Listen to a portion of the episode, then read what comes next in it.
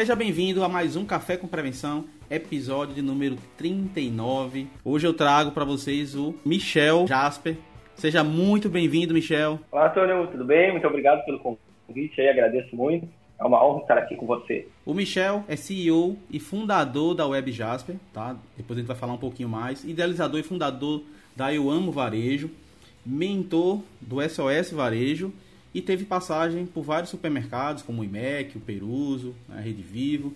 Meu amigo, a gente sempre começa a nossa entrevista falando um pouco sobre a carreira. Eu acompanho você há algum tempo. Eu queria saber como foi a sua primeira e qual foi a sua primeira experiência profissional. Bom, eh, eu comecei como todo cara lá do supermercado, ele começa, né? Bem de baixo, eh, bem no início mesmo, na base, empacotador.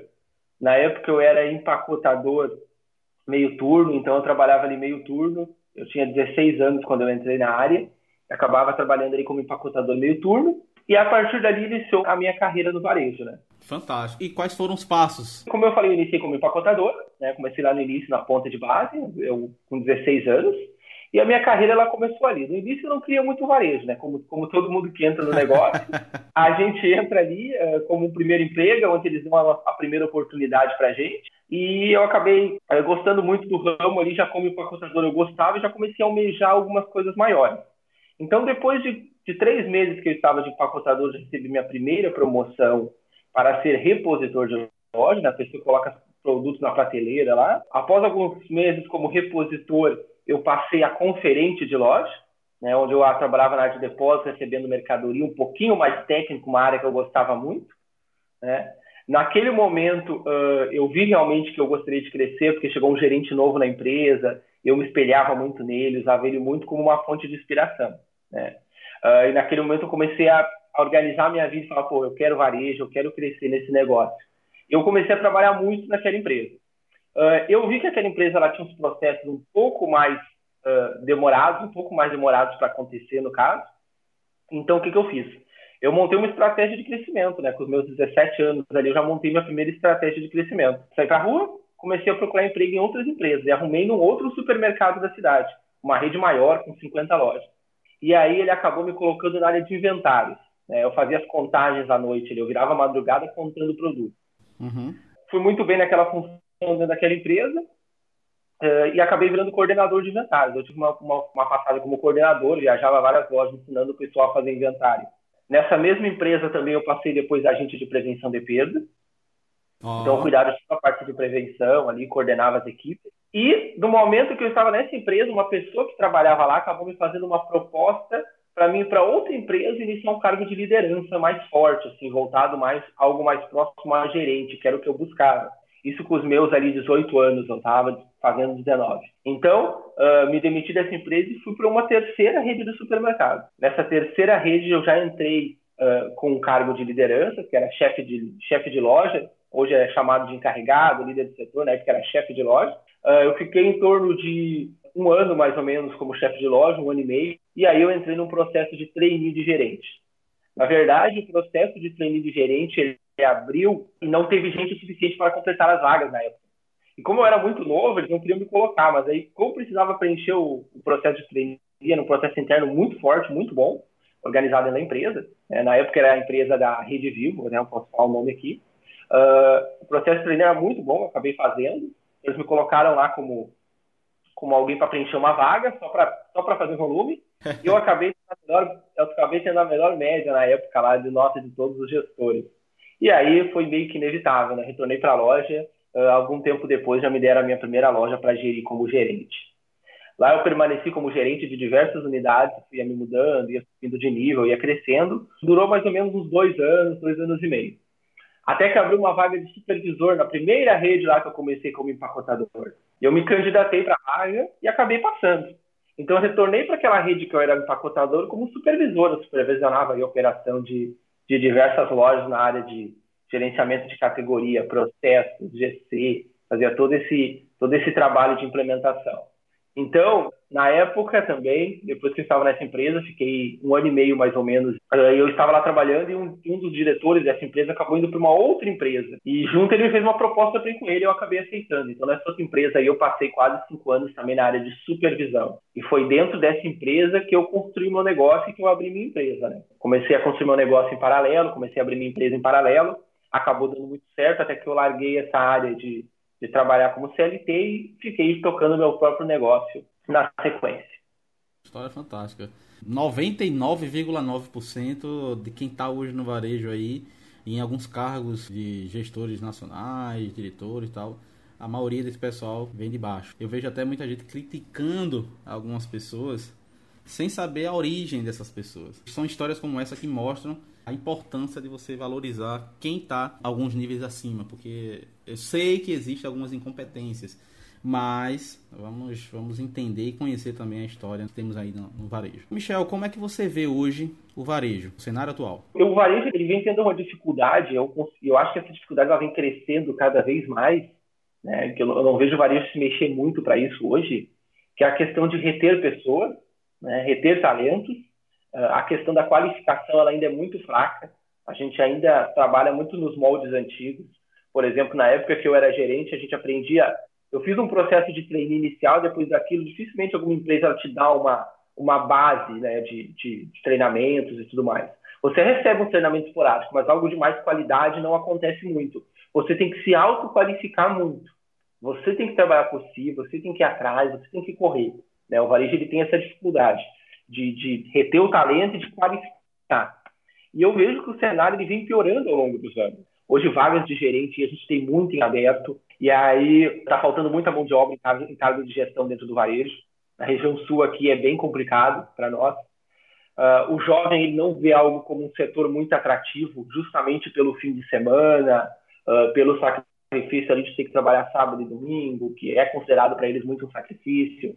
Essa questão da qualidade de vida que tem hoje, que é até uma coisa que eu prezo muito, né? Se me falasse hoje, Michel, se você voltar a ser gerente de loja, dificilmente eu voltaria pela questão mesmo de qualidade de vida, da disponibilidade. E o jovem ele vai muito para esse lado. Então o varejo ele está enfrentando isso e ele cada vez está tá tendo mais dificuldade em reter essa mão de obra, esse talento. Eu acho que a tendência ela até mesmo vai piorar né, ao longo dos anos, porque o jovem não quer mais e o varejo ele não está achando uma maneira de trazer esse pessoal para dentro. Tanto que aí 80% das vagas que eu ajudo a recrutar gerente, que eu ajudo a recrutar gestor, que eu faço esse trabalho também, em determinados momentos para algumas empresas parceiras, uh, eles exigem que tenha experiência e que seja da região. Aí tem um cara que está lá em São Paulo, a gente não consegue trazer ele porque a empresa não quer trazer alguém de tão longe. Aí o, o salário, é, em alguns momentos, ele é sim tanto atrativo, a gente tem esse mito que o salário varejo é ruim, mas ele não é, ele não é ruim porque ele é muito negociável, né? vai muito do profissional saber negociar. Uh, e o varejo tem essa retenção de não trazer gente de fora. Ah, eu só quero gente com experiência na área de varejo, mas não tem, a gente vai ter que começar a trazer gente de outros setores, vai ter que começar com o processo de qualificação. Não tem outro caminho aí nesses próximos anos para a gente, a não ser isso, ou nós vamos sofrer um colapso, né? As redes em expansão aí. Tem rede anunciando 50 lojas. Eu ainda brinco, ah, deve arrumar gerente para 50 lojas em um ano aí. Tem rede abrindo, abrindo, chegando a abrir 50 lojas em dois anos, como é os atacaristas que estão em alta.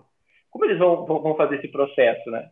Onde eles vão tirar essa mão de obra? Eles vão qualificar, porque no mercado a gente já já está mais escasso nesse sentido. Eu concordo totalmente. As mudanças né, que tivemos nos últimos anos levou os supermercadistas para, no caso, outro nível. Não por conta do aumento na concorrência e, e nem pela crescente entrada no online, né? até porque a questão das vendas online não é nenhuma novidade. O varejo hoje é mais omnichannel, tal, todo mundo quer falar disso. Porém, tudo deve ter o primeiro passo e é justamente nessa hora que vemos o maior problema.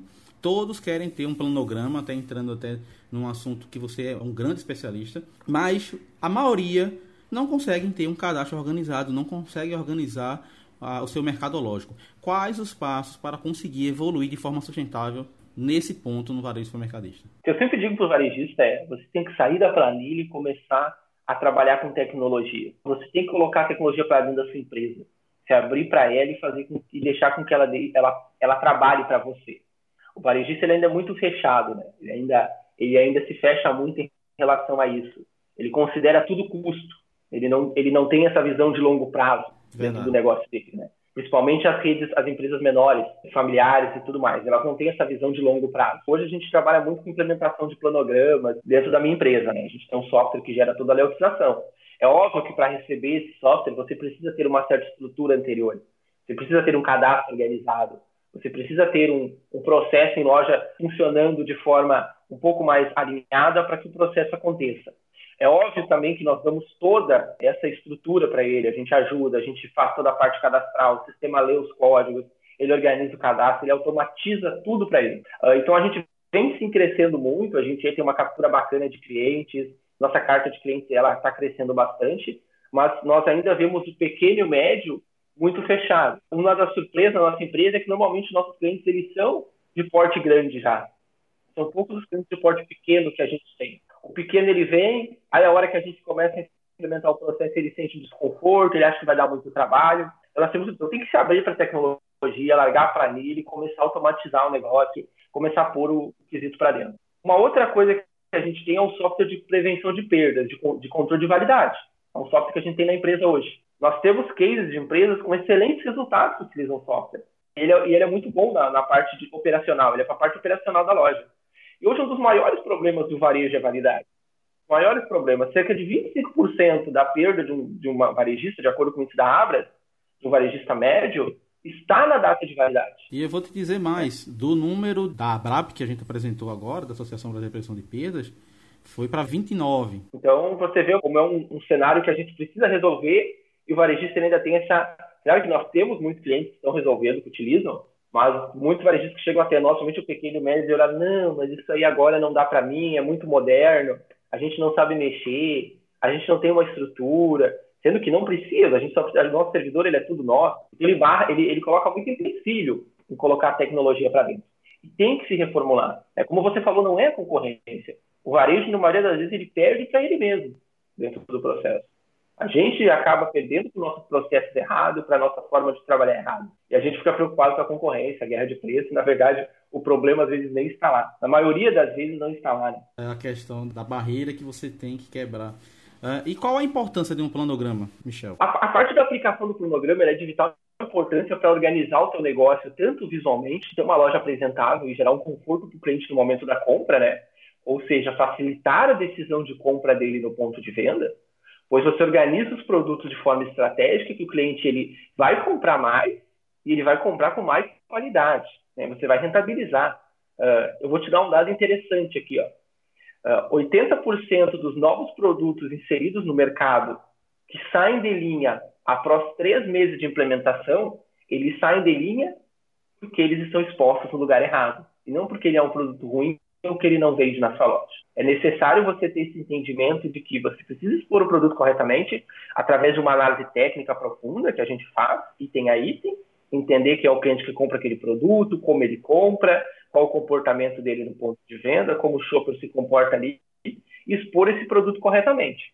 Né? Então, é, é isso que o planograma faz. Ele pode rentabilizar a sua loja muito em termos de margem, como também em termos de venda. Nós temos casos de categorias que crescem 20% após a aplicação. Temos categorias que crescem 3, 4. Né? Tem categorias que crescem 2 pontos de margem. Tem categorias que já chegam a 6. Isso tudo é um, é um critério, é um, é um processo que acontece com a aplicação de um planograma e, claro, o acompanhamento constante. Não basta simplesmente você fazer o planograma ali, a gente fazer para você, você aplicar. Não, tem que ter acompanhamento, ele tem que ter atualização, ele tem que ter revisão constante. Mas é um trabalho bacana, que nós temos uma linha de organização muito boa, onde nós organizamos essa loja de maneira simples, objetiva, rápida e sem aquele aquele percalço de fazer tudo virada de loja. Você pode fazer por categoria, nós estamos disponibilizando. Então nós temos essa estrutura. Os clientes que utilizam o nosso sistema hoje estão extremamente satisfeitos e, e aplicam no ponto de venda aí com maestria e colhem hoje excelentes resultados. Nós temos clientes que estão há dois anos utilizando e e rodando perfeitamente. Me fala um pouco, Michel, sobre o Eumo Varejo que você criou aí junto com o Routier, é, como funciona e para quem se destina. O Eumo Varejo ele foi criado finalzinho ali de 2017. Né? O ele surgiu de uma necessidade aí, que como a gente falou lá no início, a questão de mão de obra. Tá? Porque uh, entenda que para mim, como como especialista em varejo, como uma pessoa que trabalha na área, como uma pessoa que está inserida dentro do mercado, é muito importante que as empresas tenham pessoas trabalhando, que elas tenham gestores à frente das lojas, que as coisas estejam acontecendo, né? porque, querendo ou não, ajuda muito também no meu trabalho. A gente, se a gente se eu for aplicar meu sistema lá numa empresa que não tem um gestor à frente, dificilmente a gente vai conseguir um bom resultado, então precisa de um acompanhamento e de, uma, de um comprometimento da loja como um todo, né? Então, o Amo Varejo existe justamente para isso. Essa falta de mão de obra que a gente falou no início, que ela vem acontecendo, e ela é muito grande no varejo, né? A gente fala em 13 milhões, em 13 milhões de desempregados hoje no Brasil, mas eu posso te garantir que se entrar em qualquer grande rede aí de varejo, eles têm no mínimo de 3 a 5 vagas. Né? Se tu chegar em uma rede de uma rede grande aí com 20 supermercados, 20 a 50 supermercados, uh, no mínimo 10 vagas de gerente dentro dessa empresa vai ter. É, é algo extremamente alto. Então, o que, que acontece? O Movarejo foi criado para isso. Nós disponibilizamos uma plataforma, criamos com a minha equipe aqui, eu, o Rotieri e minha equipe de desenvolvimento. Essa plataforma é 100% gratuita, tanto para o varejista como para o candidato. A gente não cobra nada, não há nenhum custo nem para a empresa, nem para o candidato. Né? O candidato ele coloca o currículo dele ali, preenchido. As empresas que se cadastram no site elas recebem um login para acessar a plataforma e buscar os currículos por região, fazer todos os filtros como num, num site de emprego normal. Porém, sem nenhum custo. Claro que nós temos critérios muito, muito uh, fortes ali em relação às empresas que entram. A empresa que entra, ela passa por uma triagem, ela é avaliada, a gente verifica se a pessoa é RH mesmo, se o e-mail é corporativo, uma série de dados. Nós não permitimos, por exemplo, empresas de consultoria ali dentro recrutando consultoria no caso de recrutamento e seleção, né? Não permitimos. Uhum. nós não permitimos empresas de recrutamento terceiro entrar por questões de dados. Então, nós temos todo um critério de avaliação. Tem uma pessoa que ela faz toda essa avaliação, e esse cadastrou, ela vai ligar, ela vai confirmar, ela vai fazer toda... Ó, então, ok, tá aqui teu acesso, ela vai monitorar quantas vezes a empresa acessa, quais currículos a empresa acessou, quanto tempo a empresa, quais vagas a empresa busca, né? Depois vou passar alguns dados bem interessantes em relação a isso. Uh, e ela faz todo esse monitoramento, né? E nós aprovamos. Hoje a gente tem quase 10 mil candidatos já na plataforma, 10 mil pessoas disponíveis para trabalhar uh, dentro da plataforma, e nós temos mais de praticamente 330 empresas buscando. Isso grandes players como Walmart, uh, Carrefour, Carrefour já recrutam na nossa plataforma. Claro que não são todas unidades, mas já diversas unidades fazem o recrutamento dentro da plataforma, né, diversos centros em alguns estados.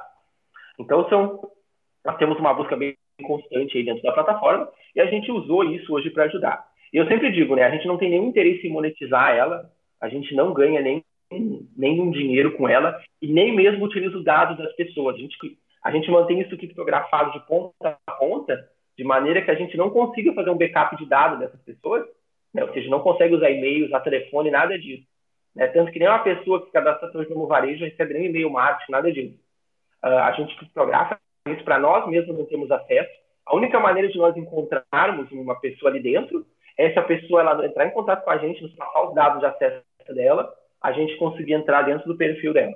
Ou a gente, claro, ter um perfil de empresa e buscar um a um. Porque entre 10 mil pessoas daria muito trabalho. Então a gente montou uma, uma questão de segurança. Diversas empresas procuram, querendo fazer parceria, monetizar e fazer, mas não é, não é a, a função da plataforma. A função da plataforma realmente é colocar as pessoas dentro do varejo, empresas que têm vaga buscar e fazer com que eles se encontrem aí consigam uh, consigam trabalhar em conjunto, né? Ou seja, a empresa encontre o candidato na plataforma e consiga fazer a contratação. Hoje a gente tem registro de mais de 500 pessoas contratadas na plataforma ao longo desse ano. Óbvio que esse número é maior porque muitas empresas não nos informam, olha, contratei na plataforma. Uh, ela vai lá, busca é o contrato e a gente acaba não sabendo, né? Uh, mas muitas não se informam, ó, contratei, teve uma empresa que contratou 10 em um único dia uma vez. Então a gente, a gente monitora isso também e monitora as buscas. Hoje, para vocês terem uma ideia, como eu digo que a, não é, as empresas dizem, não, mas bicho, eu sou gerente, estou fora do mercado, talvez você esteja numa região ruim, talvez você esteja num local ruim. Porque nós temos em torno de hoje de 100 buscas semanais só pelo cargo de gerente. É o nosso cargo um em termos de busca. Uh, outro cargo que eles buscam muito também é o comprador. Né? A gente tem média de 70 buscas para compradores. Depois ele vem administrativo. O site acabou se tornando muito mais um site para gestão. Né? A gente está até fazendo um plano aí para as empresas recrutarem mais mão de obra de operação lá, mas infelizmente elas contratam apenas gestão muito no site. Cerca de 90% é para cargo de gestão. Então a gente vai fazer um trabalho agora para incentivá-los a recrutar também empacotador, operador, essas pessoas no site que a gente também tem. Claro que o volume é bem menor de pessoas cadastradas como empacotador. Por isso que a gente vem trabalhando para o site ele tomar proporções gigantes e qualquer pessoa saber que ele existe, que pode colocar seu currículo com segurança, que ele vai estar disponível para mais de 300 empresas em todo o Brasil, né? Verdade. E vai facilitar muito né, o trabalho das empresas. Fantástico. Eu vou deixar link no post para você que está nos escutando aqui, para vocês conhecerem também a plataforma tá, do, do Elmo Varejo. Michel, eu conheci o seu trabalho há alguns anos já, através do LinkedIn. Né, seus artigos são muito relevantes e sua linguagem, assim, eu acho fantástica. Né, eu acho ela disruptiva. Eu sempre falo que a gente precisa mais de pessoas como você, porque o empresariado não é um especialista em tudo. Né, ou seja, ele sempre quer objetividade. É, não tem tempo para muita teoria. Eu sempre falo isso até com relação aos profissionais da área de prevenção, porque muitas vezes a gente desenvolve coisas fantásticas, mas para nós, não para o empresário. Então a gente faz lá um exemplo, uma análise de causa e risco e vai apresentar para o dono da empresa, passa meia hora explicando para o cara gestão de risco ou de processos. Cara, não, assim, você não consegue reter o empresário, você não consegue convencer e no final das contas você sai só, só como uma área de custo e não uma área geradora de ganho para a empresa. Eu acho isso importantíssimo ter pessoas com essa linguagem como você tem é, dentro do LinkedIn. Você é um dos maiores influenciadores do LinkedIn aí nacional no varejo, tá? Eu acho isso fantástico. É, e, e, no caso eu queria saber né, como você vê o LinkedIn e qual o principal papel dessa rede social né, de profissionais. Bom, a minha história no LinkedIn ela começou alguns anos atrás, eu escrevo há cerca de dois anos no LinkedIn. Eu sempre gostei muito de escrever textos, artigos uh, e tudo mais. Uh, e o LinkedIn foi uma maneira que eu achei de escrever esses meus textos mais profissionais, mais voltados para o varejo. Como todo mundo no LinkedIn, eu comecei com apenas um seguidor ali. Eu, eu, já, te, eu já tinha a conta bem mais tempo, mas eu considerava ela apenas um espaço de currículo, como a maioria das pessoas ainda considera. O LinkedIn é muito mais do que isso, né? Então, as pessoas consideram uma área onde você vai colocar seu currículo ali tudo mais e buscar emprego. Na verdade, o LinkedIn é muito mais do que isso. É uma área onde você consegue vender o seu trabalho, você consegue colocar suas ideias, é, você consegue impactar várias pessoas, você consegue gerar autoridade num, num determinado assunto. Então, eu comecei a usar o LinkedIn né, nesse sentido, realmente, escrever. No início eu usava como currículo, depois eu passei a escrever, colocar textos ali diariamente, e aí, claro, minha rede começou a crescer. Hoje eu, hoje eu tenho mais de 90 mil seguidores, 92 mil mais ou menos.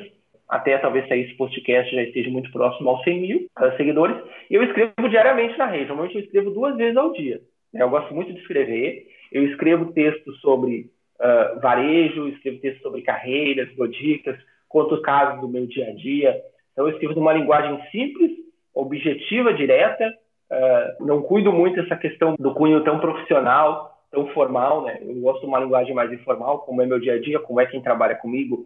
Eu, da mesma maneira que eu escrevo lá, é a maneira com que eu atendo meu cliente, né? bem objetivo, bem claro, de uma forma bem transparente. Isso acabou conquistando muitas pessoas, o pessoal me segue, tem bastante interação, eu recebo bastante mensagem. Eu fecho muito negócio na plataforma. É uma plataforma excelente para fechar negócios.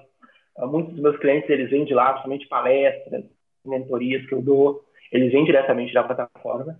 Então, o que eu digo para o varejista hoje, ou para as pessoas que querem gerar conteúdo no LinkedIn, é você começar uh, gerando seu conteúdo diariamente, né, ou uma vez por semana, devagar, uh, fazendo todo o processo, escrevendo com autenticidade, não inventando história, não, não se apegando muito ao storytelling, aí, que é uma, uma mania que o pessoal tem de lá de contar histórias muitas vezes uh, falsas no negócio. Não que storytelling seja isso, mas o pessoal acaba contando algumas histórias para ganhar like, não é esse o objetivo da rede. A rede é tu gerar conteúdo, impactar as pessoas, levar algo de qualidade. Não importa quantos leem, o que importa é o que as pessoas realmente leem absorvem da rede, né? Eu até mesmo escrevi um texto semana passada sobre um rapaz que eu contratei, ele tem menos de mil seguidores, ele escreve sobre logística, nós precisava de alguém de logística, eu lia todos os dias os textos dele, a hora que precisava de alguém para vaga, pá, me lembrei dele, eu fui direto no perfil dele, chamei ele, a gente acabou fazendo o processo, e ele acabou sendo contratado algumas semanas atrás numa empresa e ele gerava conteúdo ali para os mil seguidores dele. Então não precisa ter 100 mil, 50 mil, uh, só precisa gerar um conteúdo de qualidade. Né? É uma rede que vem crescendo muito, como toda rede que cresce, uh, entra muitas pessoas lá, algumas pessoas trazem conteúdo de qualidade, outras nem tanto. Não adianta você ficar debatendo isso, isso é uma perda de tempo. Você tem que focar em seguir as pessoas que o conteúdo te agregue, que você realmente gosta, e você tem que uh, gerar um conteúdo de qualidade para as pessoas te seguirem. Eu sempre digo que o LinkedIn não tem muito segredo. As coisas de curso do LinkedIn aqui para gerar engajamento é bacana, mas se você escrever uh, coisas reais, seu dia a dia, contar uh, falar sobre sua carreira, para falar sobre seu trabalho, três coisas relevantes, as pessoas vão te seguir, elas vão te acompanhar, né? Óbvio que tem uma maneira de escrever, você tem que saber escrever de maneira correta, que atrai a atenção da pessoa. Se isso é um assunto muito técnico, é mais difícil, principalmente no começo. Né? Então você tem que usar uma linguagem menos formal, mais que a gente fala de uma rede profissional. Mas realmente o LinkedIn é um excelente resultado. Eu escrevo todos os dias lá e realmente só tenho me trazido benefícios sem dúvida eu estou ajudando e impactando positivamente aí bastante pessoas, né? Recebo bastante mensagem.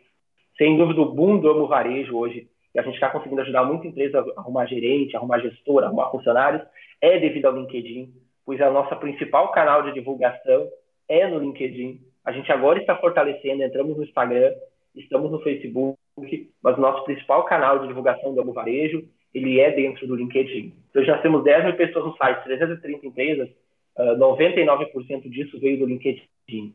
Então a gente consegue ver que a rede tem um potencial gigante, é só saber usar, saber explorar bem, que sem dúvida você vai ter excelentes resultados.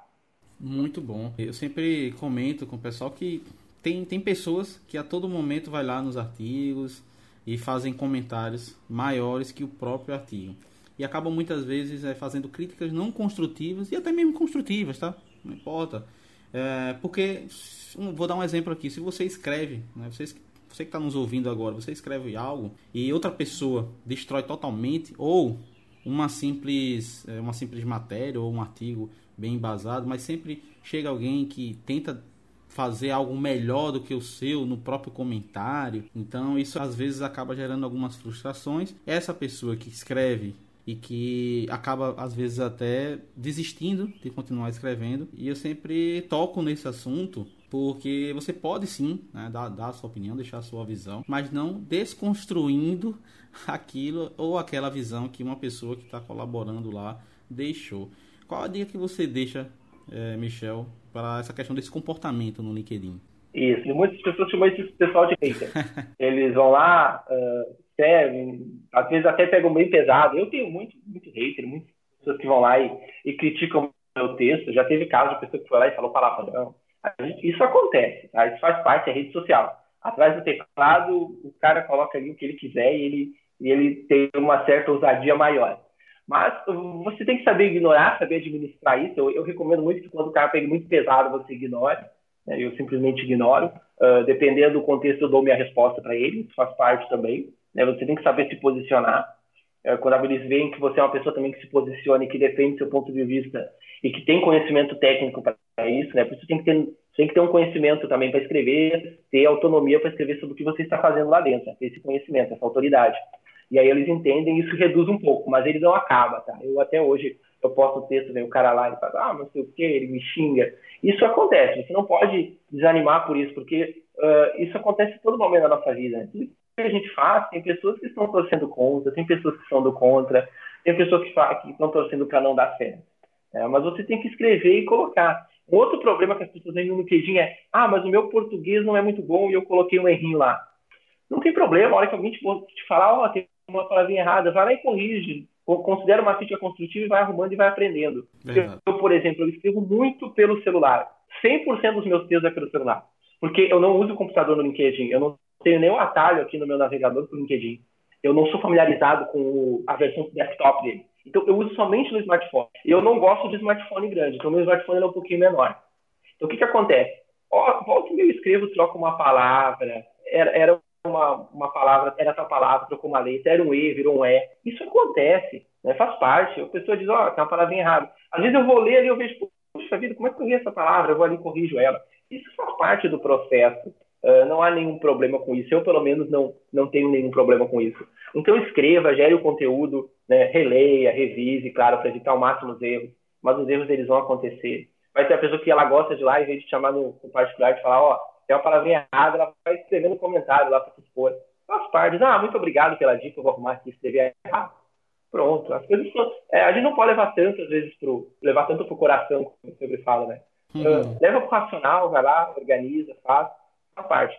E vale sim muito a pena, né? Eu conheço pessoas aí eu não recomendo, tá? Eu nunca recomendo isso, mas eu conheço pessoas que vivem hoje só do LinkedIn, que elas geram conteúdo na plataforma e vivem só dando palestra, dando treinamento.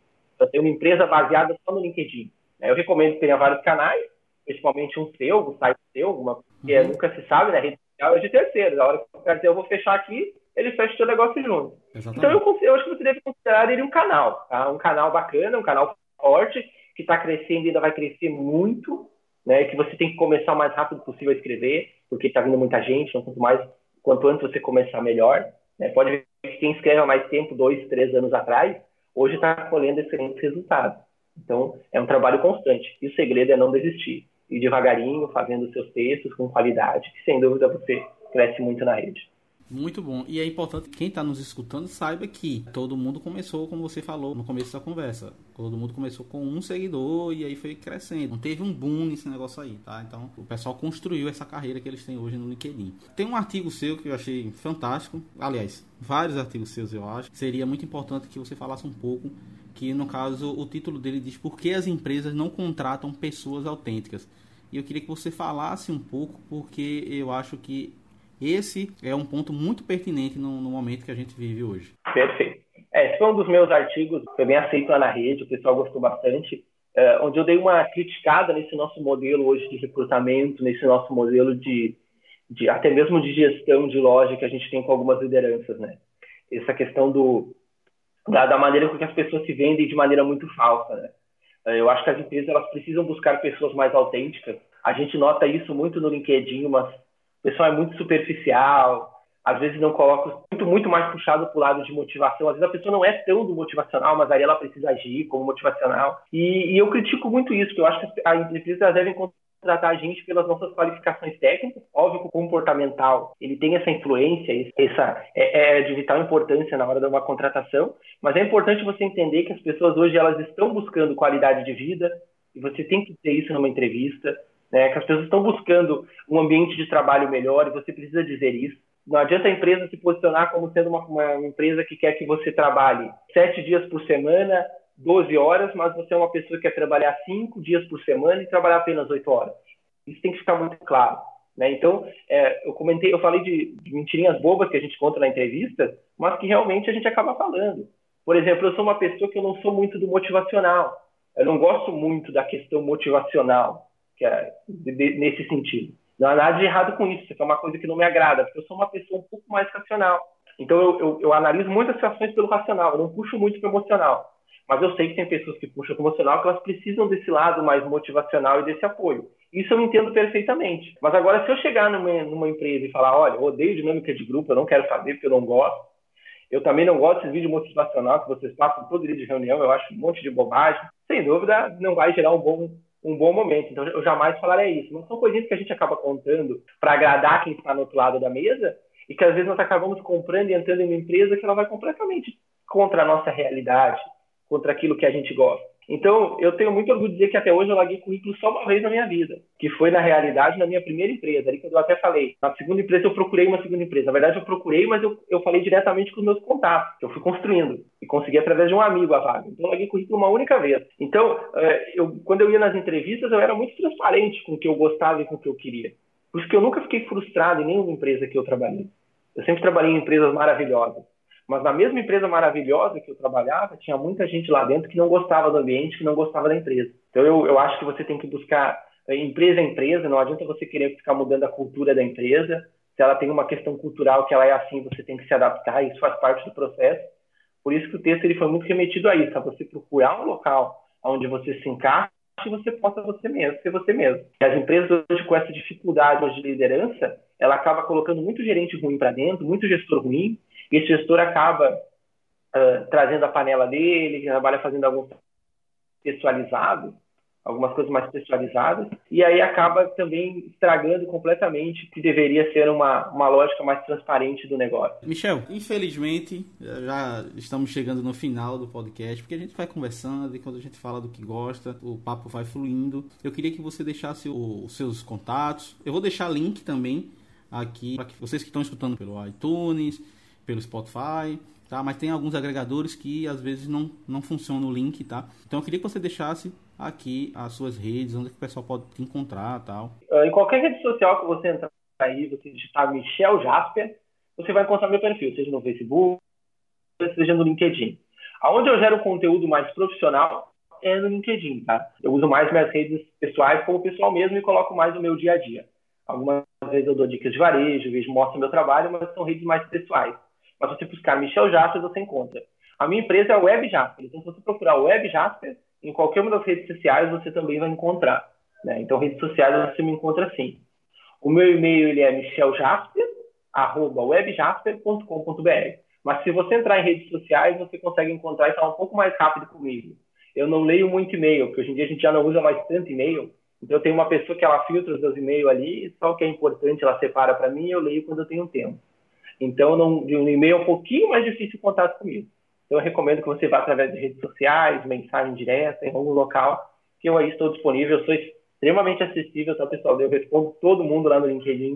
Uh, eu tiro um dia da semana para responder todos. Às vezes eu tenho mais de 200 mensagens, tiro uma tarde, respondo um a um, converso com um a um. Uh, em qualquer rede social eu, eu faço isso. Michel, muito obrigado por disponibilizar esse seu tempo aqui para falar um pouco sobre varejo, tá? Explicar um pouco aí é, da tua visão sobre varejo. Foi um prazer conversar com você, uma honra ter você aqui no nosso Café com Prevenção. Eu que agradeço, muito obrigado pelo convite aí. Uh, a gente, claro que a gente não se aprofundou no tema de prevenção, mas é um dos temas, é uma área que eu considero uma das mais importantes do varejo hoje. Né? E eu acho muito bacana esse trabalho que vocês vêm fazendo e desenvolvendo cada vez mais, uh, incentivando as empresas a colocar as áreas de prevenção de perdas, até isso dentro do negócio, né? Já que hoje, na maioria dos varejistas, a perda é maior que o lucro, às vezes a gente tem que focar um pouquinho na perda e não focar tanto no lucro, que o nosso lucro já melhora, né? Eu sempre falo isso. Dá uma focada na tua perda, porque o lucro já melhora, porque normalmente a tua perda ela chega a ser maior que o teu lucro no final do mês. Então é muito bacana esse processo que vocês fazem, esse trabalho que vocês fazem aí em relação a prevenção de perdas. Pode ter certeza que tem meu total apoio, que eu sou um incentivador muito grande na, da área de prevenção das empresas. Ok, Michel. Um forte abraço e continua aí com o teu trabalho que é excepcional e eu vou continuar também lendo teus artigos e compartilhando com a minha rede também, com meus colegas. Muito obrigado.